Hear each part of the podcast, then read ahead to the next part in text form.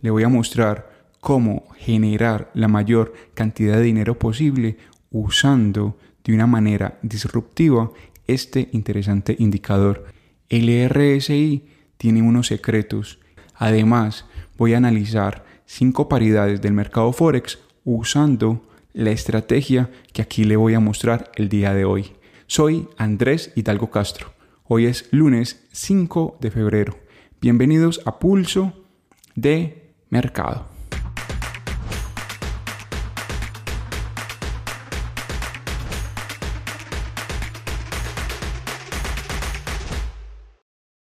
Advertencia, lo que voy a mostrar no es una asesoría, tampoco son señales de compra ni de venta. No puede tomar nada de lo que he dicho o lo que diré como una recomendación, ya que todo lo que aquí voy a mencionar es mi opinión y este material es meramente educativo. ¿Desde qué zona puedo seguir esa tendencia alcista o bajista? A continuación, veamos los secretos del RSI. Quizás es muy pretencioso eh, expresar que tengo los secretos del RSI. En realidad llevo más de 13 años estudiando el RSI. Y sí, hay claves para manejarlo. Y encuentro en Internet muchas maneras de aplicar este indicador. También el RSI es muy útil para responder la siguiente pregunta. ¿Desde qué zona puedo seguir esa tendencia alcista o bajista, lo que le voy a revelar a continuación, más que una estrategia, es un mecanismo, una metodología, para ser más claro, para detectarle la fuerza a la tendencia y para averiguar si esa tendencia tiene la capacidad de seguir o no. RSI lo acompaño con un promedio móvil de 100 exponencial aplicado al close. El RSI es de 14 con niveles 75, 25 y 50. Siempre lo manejo en gráficos de 4 horas. Cuando el precio se ubica por debajo del promedio móvil de 100 en el marco de tiempo ya mencionado, yo examino lo que sucede cuando el RSI pasa del nivel 25 al nivel 50. ¿Qué examino?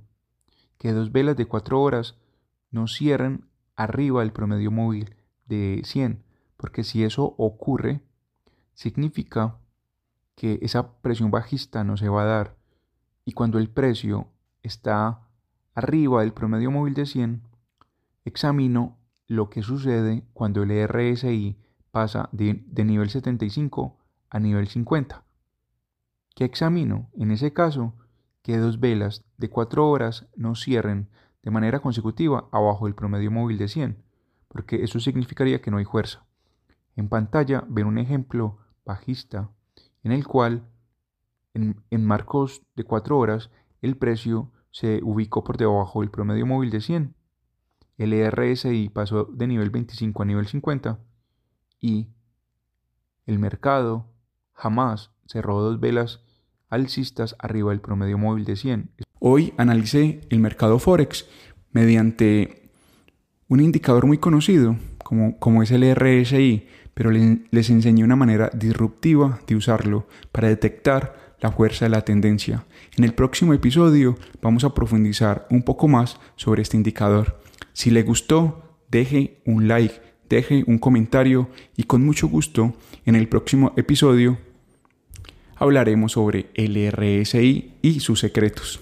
En este preciso momento voy a aplicar el RSI en el Eurolibra. Como notó, les enseñé una forma de detectar la fuerza a través del indicador. Voy a aplicar el RSI de 14 en el euro libra. En esta paridad, hace 8 días, mi narrativa era de que íbamos a la baja. Sin embargo, después de examinar la fuerza a través de la metodología ya explicada, noté que el movimiento bajista no tenía la fuerza suficiente para seguir desplazándose y además nos dejó un soporte contundente. El RSI no ha podido llegar al 25 y esto es muy importante cuando se trata de una tendencia de esta índole. Significa que la presión bajista no es lo suficientemente fuerte como para perforar el soporte del 0,8520. Por ende, en esta paridad he cambiado de narrativa. Aquí estoy dispuesto a comprar y buscar un movimiento al alza de entre 40 a 50 pips. En otras palabras, voy a buscar la media móvil de 200 y la media móvil de 250 en gráficos de 4 horas. ¿Por qué? A ver, cuando una paridad está por debajo de la media móvil de 200 y tenemos un pullback, que en este momento ya hay un pullback claro en el, en el euro libra, todo indica de que nos podemos desplazar hacia, hacia esa dirección, que en este caso es bajista. Eh, sin embargo, también entienda que hay pullbacks fallidos. Yo los pullbacks precisamente los, los voy analizando a través del RSI. Así que en el euro libra diría, a partir de mi plan de trading, que nos vamos a dirigir levemente al alza durante esta semana.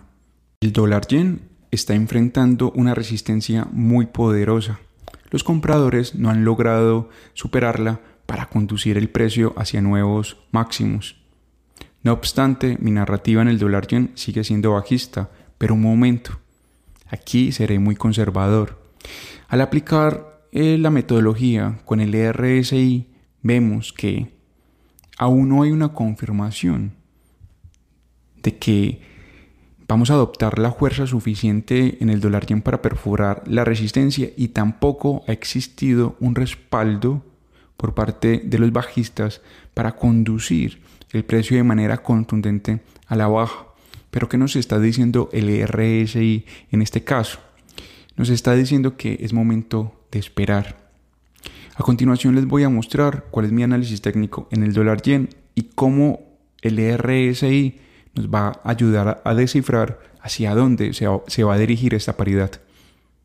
Si el dólar yen perfora al alza los 148,80 y el RSI de 14 entra en sobrecompra en el nivel 75, tendríamos que empezar a evaluar si después de esa sobrecompra la metodología que les he mostrado nos indica si hay fuerza o no hay fuerza.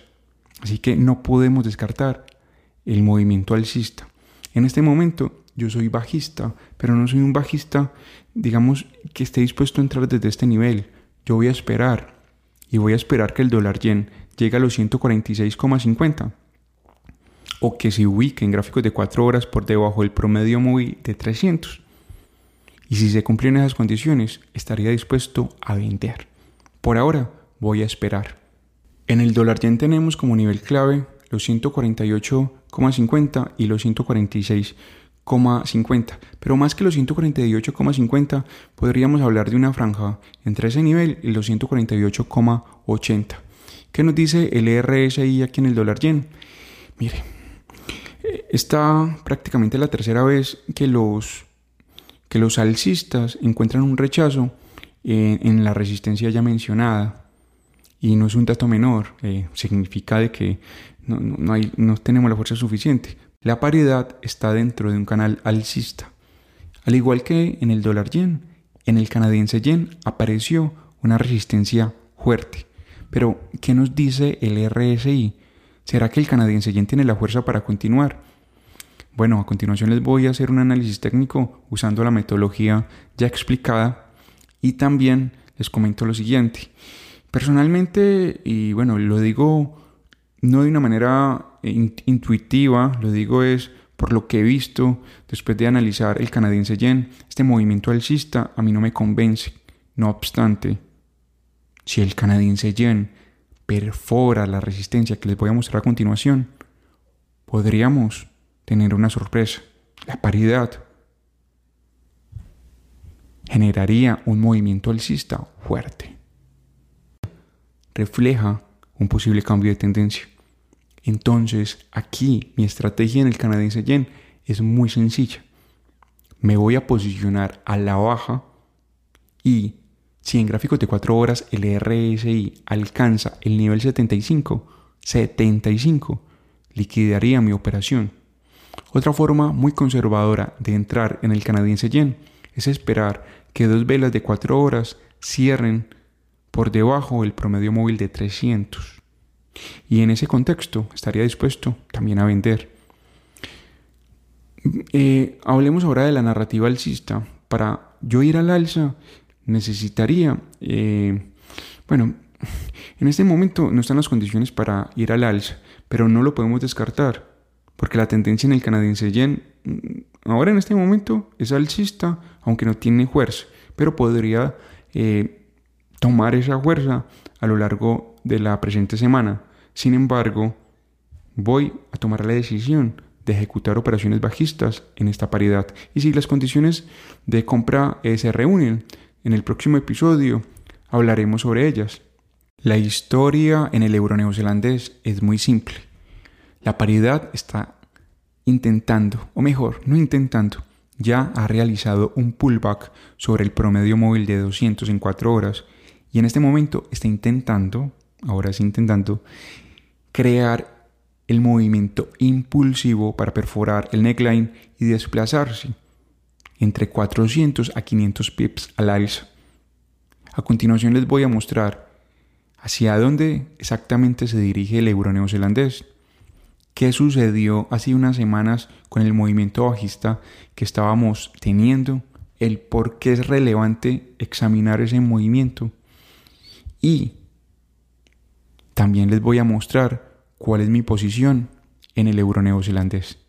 Formo un soporte en el 1,7420 y desde mi análisis técnico y plan de trading les diría que la paridad va a buscar la franja, la franja entre el 1,8200 y 1,8360. Ahí lo pueden ver en pantalla si están viendo este análisis en YouTube.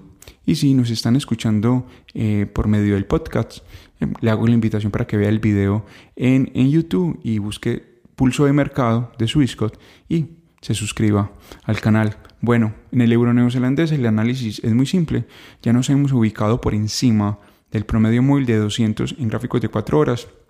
Aquí ya tenemos muchos elementos técnicos que me están hablando que la paridad va a ir al alza. Uno de, estos elementos técnicos es precisamente la metodología que hoy expuse, una metodología muy potente con el RSI y un promedio móvil de 100. Entonces, en el euro neozelandés, desde mi opinión, es hora de comprar. He cambiado de narrativa en la libra canadiense.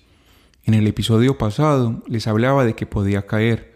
Sin embargo, después de utilizar la metodología con el RSI, y también otra metodología que tengo con el promedio móvil de 28, estamos notando cómo la paridad está ganando fuerza a la baja y se podría desplazar unos 150 a 250 pips a la baja. A continuación les voy a mostrar desde qué área voy a ejecutar el movimiento bajista, cuál es la resistencia que hay que, estar vigilando, porque porque si la libra canadiense se ubica por encima de la resistencia que les voy a mostrar a continuación, esta narrativa bajista se diluye. Quedarse estancado con una proyección simplemente porque el mercado me tiene que dar la razón, eh, desde mi experiencia no es buena idea. Eh, les digo lo siguiente, hay que seguir el plan. Y si el plan nos hace cambiar de idea, hay que adaptarnos. Resulta que en la libra canadiense vemos en gráficos de 4 horas que han aparecido unos patrones justo en el promedio móvil de 28. Si no alcanza a ver los patrones, eh, a ver, dejémoslo muy simple. Ha convertido el promedio móvil de 28 en gráficos de 4 horas en una resistencia.